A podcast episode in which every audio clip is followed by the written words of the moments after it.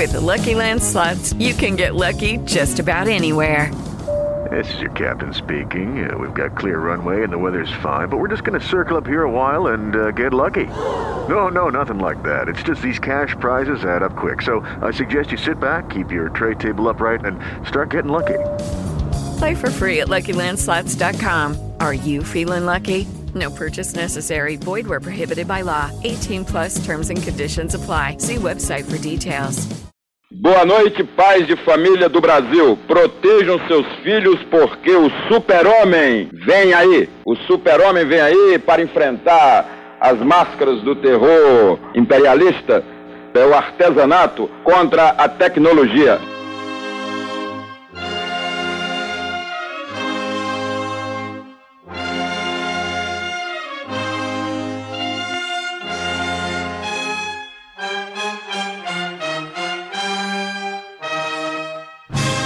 Você não reconheceu, essa voz que você ouviu foi a voz do cineasta brasileiro Glauber Rocha. Ele apresentava um quadro no programa Abertura, da extinta TV Tupi, no fim dos anos 70. Eu sou José Arenstein, editor que cuida aqui dos podcasts do Nexo. E esse é o Como Começar, o nosso podcast de cultura. Funciona assim: a cada edição, um jornalista se debruça sobre a obra de algum artista ou movimento do cinema, da música ou da literatura. A gente já fez alguns podcasts nessa linha. Você pode ouvir todos eles no SoundCloud, no Spotify, no Deezer, onde quiser. No programa de hoje, a Juliana Domingos de Lima vai te guiar pela obra do cineasta, que é tido às vezes como hermético, intimidador, difícil para quem nunca viu, mas que no fim é um cara fundamental para entender a história do cinema brasileiro e mundial. Vai lá, Ju. Como começar a ver Glauber Rocha? Falei com professores e pesquisadores de cinema, conhecedores da obra do Glauber, que vão ajudar quem ainda não tem intimidade com ele a se iniciar e a trilhar esse caminho. Uma das pessoas que toparam ajudar a desbravar, a pedido nosso, o trabalho do Glauber foi a professora e pesquisadora Maria Gutierrez. Ela é especialista no cinema latino-americano das décadas de 60 e 70. Eu acho que esse mito em torno do Glauber Rocha prejudica, sim, uma aproximação mais desprovida de, de, de, preconceitos aos filmes dele. Muita gente me diz, por exemplo, ah, é esse então o maior cineasta brasileiro? Quer dizer, a pessoa vai assistir aos filmes já com uma expectativa, a um peso muito grande o que indica também que a obra do Glauber já adquiriu um estatuto de clássico na cultura brasileira. E certamente não é uma obra fácil, mas uma obra difícil que exige um espectador pensante, um espectador ativo.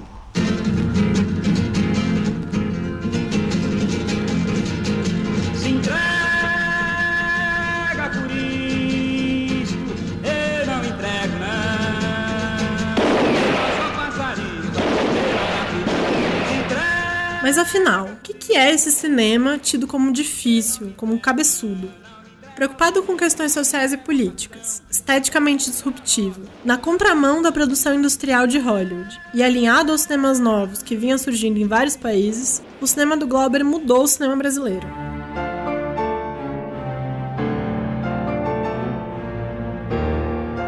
Você ouve agora o professor e pesquisador Ismael Xavier aprofundar essas ideias sobre a linguagem do Glauber.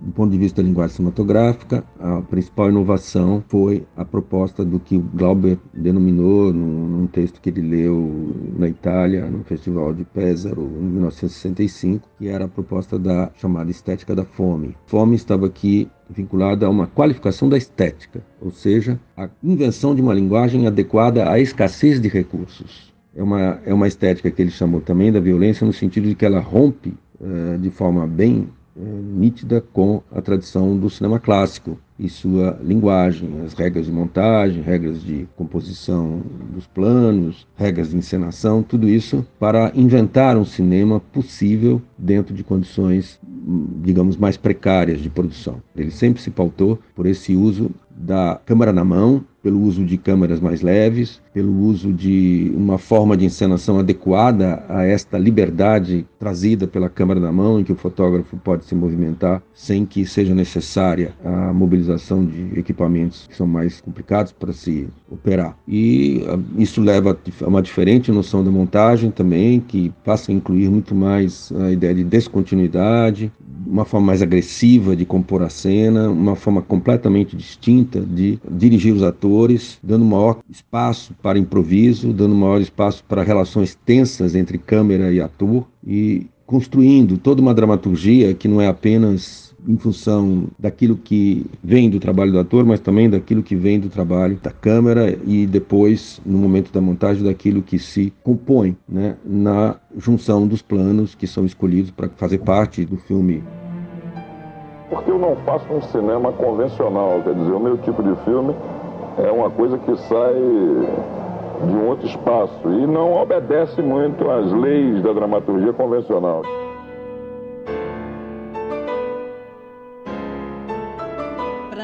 entender o Glauber, né, para começar a se introduzir na obra do Glauber Rocha, o melhor filme, o mais paradigmático da, do pensamento político, da estética do Glauber, é, a meu ver, Terra em Transe. Né? Um filme que foi feito em 1967 que continua absolutamente é, atual. Essa é a voz da Ivana Bentes, pesquisadora e professora da Universidade Federal do Rio de Janeiro. Ela é quem topou dar quatro indicações de um percurso para se começar a assistir os filmes do Glauber. Vamos ouvir o que ela destaca sobre o Terra em Transe, de 1967. Não, o Terra em Transe, ele fala do transe, da crise é, na América Latina, o transe político, a crise de consciência, toda a ideia de instabilidade é, que atravessa o continente né, a partir de uma história fictícia, um país fictício em Eldorado.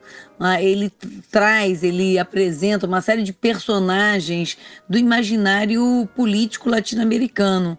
Uh, um líder populista, um líder eh, fascista, uh, um, um, poeta dividido entre a poesia é, e a política, um intelectual, né? e basicamente também um filme que ele ecoava, né? refletia em 1967 toda a crise é, do campo da esquerda naquele momento depois do golpe militar de 1964. Né? Então, todo clima de, de incertezas, o clima de distopia. Pare a sua loucura, Paulo. A minha loucura e a minha consciência. A minha consciência está aqui no momento da verdade, na hora da decisão, na luta, mesmo na certeza da morte. Não precisamos de heróis. Precisamos resistir, resistir. E eu preciso cantar. Eu preciso cantar!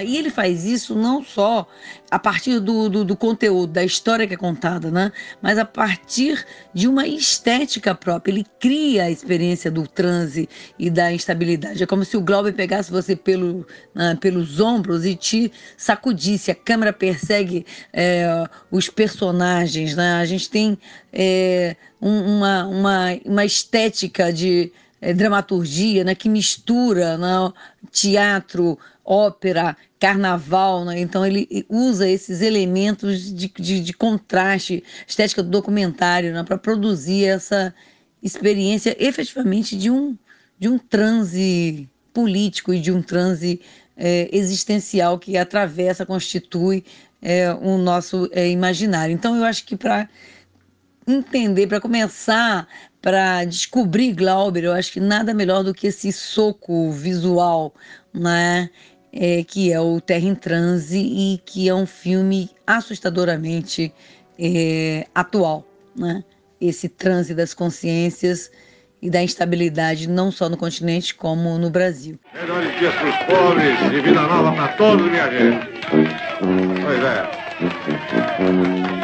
É assim que vai ser. Pois é.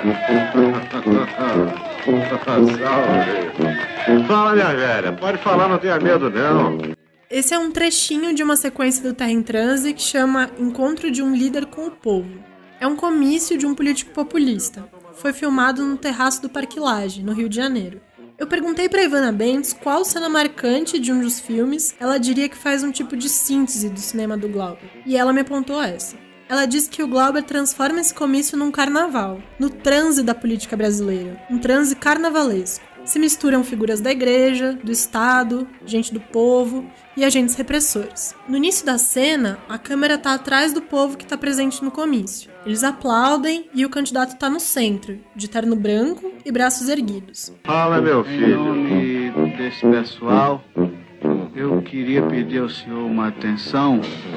A água e para nossas terras melhorar. Agora, se o senhor quiser também, o senhor podia, pode, mas o... Pode ficar tranquilo, meu filho, eu vou acabar com esses abusos. Vai tomando nota, Marinho. Ele tá tomando uma atitude, viu? Vai tomando nota. Não é eminência. A câmera avança um pouco na direção do político e um corte leva a um plano novo, frontal, em que ele caminha do lado de uma mulher negra que faz pedidos a ele. Eles são seguidos pelo povo do comício. Muitas das pessoas que estão lá são negras. Ele abraça, cumprimenta, escuta os pedidos com um toco de charuto entre os dentes, um ar paternalista. A câmera fecha o quadro um pouco mais no rosto do político. A expressão dele fica séria, o olhar se perde, mas logo ele ergue novamente os braços e retoma a performance de homem do povo. Um plano detalhe da mão dele no alto, segurando o charuto. Um corte. Ele sobe uma ladeira com uma criança negra no colo e as pessoas estão atrás. Um padre caminha do lado dele. O político discursa, com o dedo em riste. Outro corte. De cima, a câmera capta a enormidade de gente que tem no comício.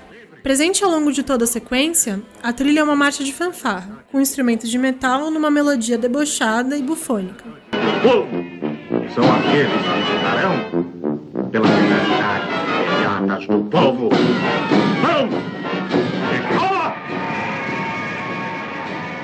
Ela é uma cena é, bastante representativa dessa experiência, né, dessa proposta do Glauber, né, não de retratar ou documentar, mas construir, expressar um imaginário político e afetivo brasileiro. O Brasil, uma nação, como ele dizia, é uma nação, uma nação sentimental, uma nação sem gravata, que tinha que construir as suas próprias formas de linguagem, formas de estética e formas é, políticas. Né? Então é uma cena, eu acho que extraordinária da potência do cinema expressar é, um país e o pânico e a celebração diante desse país que é o Brasil.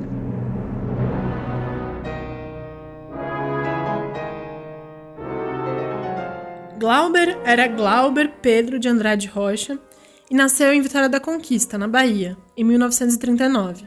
Ele morreu no Rio de Janeiro, em 81.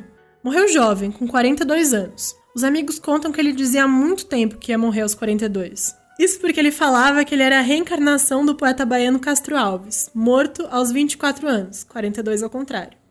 Em Glauber, o místico tinha tanto lugar quanto o político. Ele passou a infância em Vitória da Conquista e no ensino médio em Salvador é que ele começou a ter contato com o cinema. Ele frequentou o Clube de Cinema da Bahia, que era dirigido pelo crítico Walter da Silveira, onde o Glauber assistia aos clássicos do cinema mundial e aos filmes do neorrealismo italiano. Em 58, ele entrou na Faculdade de Direito da Bahia e passou a frequentar a Escola de Teatro da Universidade. Em 1959, ele lançou o curto experimental Pátio, com a atriz Helene Inês, e filmou Cruz na Praça, que ficou inacabado. Em 61, ele iniciou as gravações de Barra Vento, seu primeiro longa, exibido no Brasil só em 67. Com o livro Revisão Crítica do Cinema Brasileiro, de 1963, e o filme Deus e o Diabo na Terra do Sol, de 64, Glauber se consolidou como a grande liderança do cinema novo, com apenas 25 anos de idade. Ele realizou 15 filmes, escreveu ensaios, romances e peças de teatro. Dediquei 20 anos da minha vida ao cinema brasileiro, sou um dos principais artífices da Embrafilme, realizei alguns filmes brasileiros de repercussão internacional e me encontro no Brasil marginalizado e sem ver nenhuma perspectiva de saída para o cinema. Vou contar uma história, na verdade, a imaginação. Abra bem os seus olhos pra enxergar com atenção. É coisa de Deus e de ar. fim do sertão.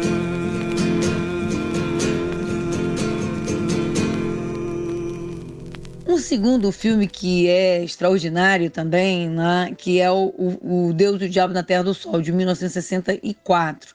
Né, e é um filme em que o Glauber revela, de certa maneira, para o Brasil, junto com Nelson Pereira dos Santos, né, é, inventa esse território que é o sertão brasileiro. Né?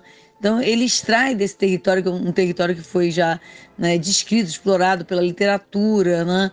ele, ele traz essa essa iconografia né, é, do sertão brasileiro, num filme também atravessado por uma série de, de mitologias, né? É, a gente já pode perceber isso a partir do nome, o Deus, Deus e o Diabo na Terra do Sol, esse confronto entre o bem e o, e o mal, né? E ele faz isso a partir dos personagens do sertão brasileiro, né? beatos, cangaceiros, vaqueiros e mais. Ele extrai dessas figuras né, do sertão brasileiro né, o seu caráter, de novo, é, transformador. Né? Então, ele transforma um vaqueiro do Nordeste brasileiro em uma figura de, de, de transformação, né? em um personagem capaz de mudar os destinos da sua vida. Estava mesmo precisando de um cabra corajoso. Um cabra assim da minha qualidade. Tô gostando da tua cara de macho. With the Lucky Land slots, you can get lucky just about anywhere. This is your captain speaking. Uh, we've got clear runway and the weather's fine, but we're just going to circle up here a while and uh, get lucky. No, no, nothing like that. It's just these cash prizes add up quick. So I suggest you sit back, keep your tray table upright, and start getting lucky. Play for free at LuckyLandSlots.com. Are you feeling lucky? No purchase necessary. Void where prohibited by law. 18 plus terms and conditions apply. See website for details. Como é teu nome? Manuel. Manuel.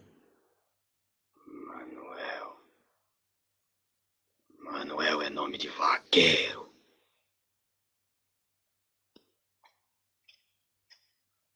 Eu te batizo de outro jeito. Chama agora. Satanás.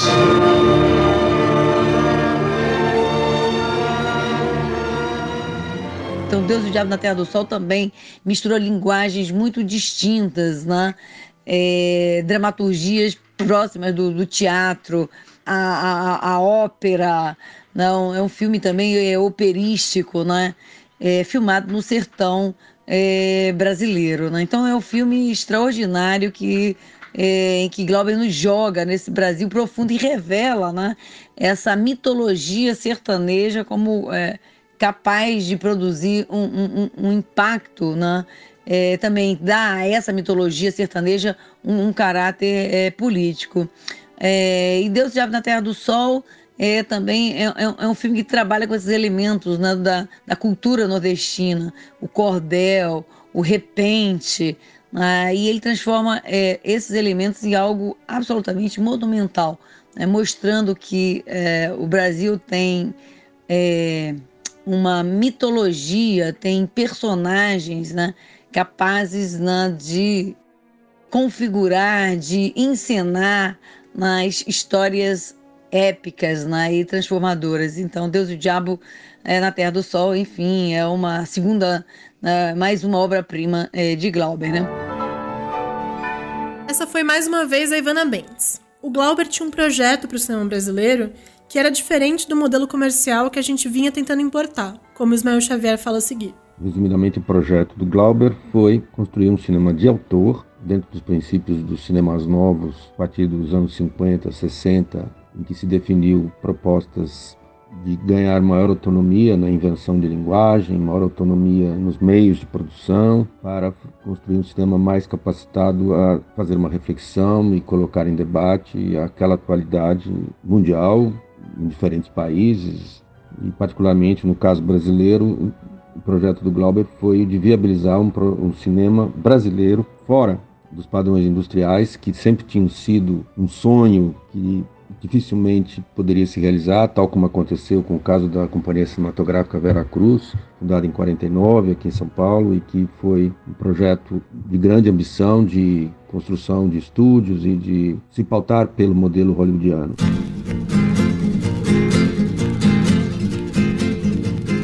Sebastião nasceu do fogo no mês de fevereiro, anunciando que a desgraça o mundo inteiro, mas que ele podia salvar. Na visão do Ismail, o cinema do Glauber não ficou datado. Ele ainda é atual tanto nas inovações que ele introduziu, quanto nas contribuições para o debate político de hoje. O Ismail lembra que em 2017, quando Terra em Transe fez 50 anos, a exibição do filme serviu de ponto de partida para muitos debates. As figuras de liderança, de liderança políticas foram trabalhadas de modo a que, ao exibir o filme 50 anos depois, ainda se vê a atualidade da forma como ele, encena o processo político e sugere uma análise a partir do comportamento de, de, dos protagonistas do processo, né, de vencedores e de perdedores, trazendo, enfim, uma ideia muito clara de que na arte a reflexão sobre a política tem que passar por uma reflexão igualmente rigorosa do campo simbólico e da estética. Aí você já assistiu esses dois filmes bem conhecidos do Glauber, que foram indicados até agora: O Terra em Transe e O Deus e o Diabo na Terra do Sol. Você conhece a biografia dele, já consegue se enturmar na rodinha do cinema brasileiro. O que vê a seguir? O terceiro filme que eu destacaria é o primeiro filme do Glauber, que se chama Barra Vento, foi feito em 1962, foi filmado na Bahia, que é um filme muito interessante porque ele fala do misticismo brasileiro misticismo baiano, né? todo filmado numa aldeia de pescadores. E ele mostra esse embate entre a razão e a mística. Né? E é um filme lindo, né? plasticamente, com uma fotografia suntuosa, é um filme em preto e branco. Né? E tem uma frase do Glauber que eu gosto muito de citar. Ele diz porque nós precisamos também dos santos e orixás para fazer a nossa revolução. Ou seja, ele valoriza muito né, esse caráter místico né, do povo brasileiro, não como algo alienado ou alienante, né, mas como uma potência de comunidade. Para terminar, eu acho que eu citaria um filme é, que é um filme muito radical, experimental do Glauber Rocha, que ficou proibido, aliás, ficou não, é proibido de ser exibido em, no Brasil, que se chama é, Di Glauber, né? É um filme sobre o Di Cavalcante. Um filme que ele filmou, feito, realizado em 77, foi filmado de maneira improvisada quando, quando o grande pintor Di Cavalcante morreu. Glauber soube da morte do Di Cavalcante e foi para o enterro dele. Pegou uma câmera, chamou uh, alguns é, atores né, e colocou esses atores dentro do velório. Ele invadiu e tomou conta do velório do, de Cavalcante e fez um manifesto contra a morte. Esse confronto carnavalesco com a morte que Glauber faz é, nesse filme. Né? Então é um filme também extraordinário. Eu acho que ele pode ser visto no YouTube, como vários dos filmes do Glauber. Né? E é um filme que eu gosto muito. Para fechar, eu questionei o Matheus Araújo, que é professor e pesquisador da Escola de Comunicações e Artes da USP, sobre o peso que a obra do Glauber teve e tem, pro bem e pro mal, no cinema nacional, para outros cineastas brasileiros. Ele comentou também se essa obra está viva ainda hoje. A obra do Glauber foi talvez a que estabeleceu um padrão de exigência mais alto na conjugação entre experimentação estética radical, esforço de pensar os impasses da experiência social brasileira e de intervir também no debate político do seu tempo. Então, nessa conjugação, acho que nenhuma outra obra de cinema no Brasil foi tão longe quanto a do Glauber.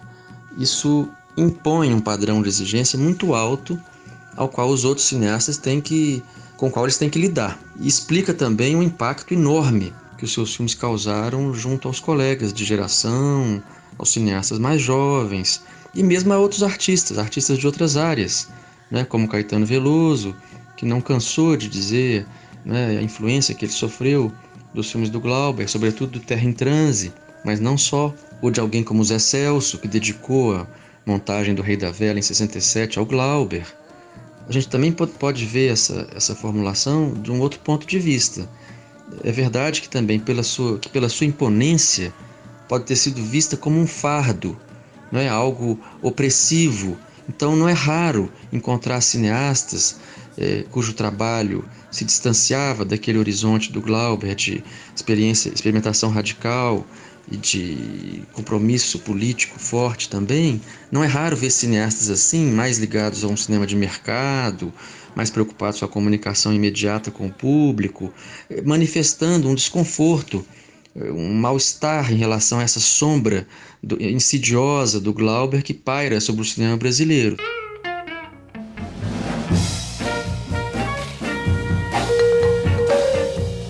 Esse foi o Como Começar. Eu sou Juliana Domingos e dessa vez a gente conversou sobre o Glauber Rocha, com a colaboração dos pesquisadores Maria Gutierrez, Matheus Araújo, Ivana Bentes, Ismael Xavier e com a produção do Ricardo Monteiro. Valeu pela companhia, bons filmes e a gente se encontra em breve.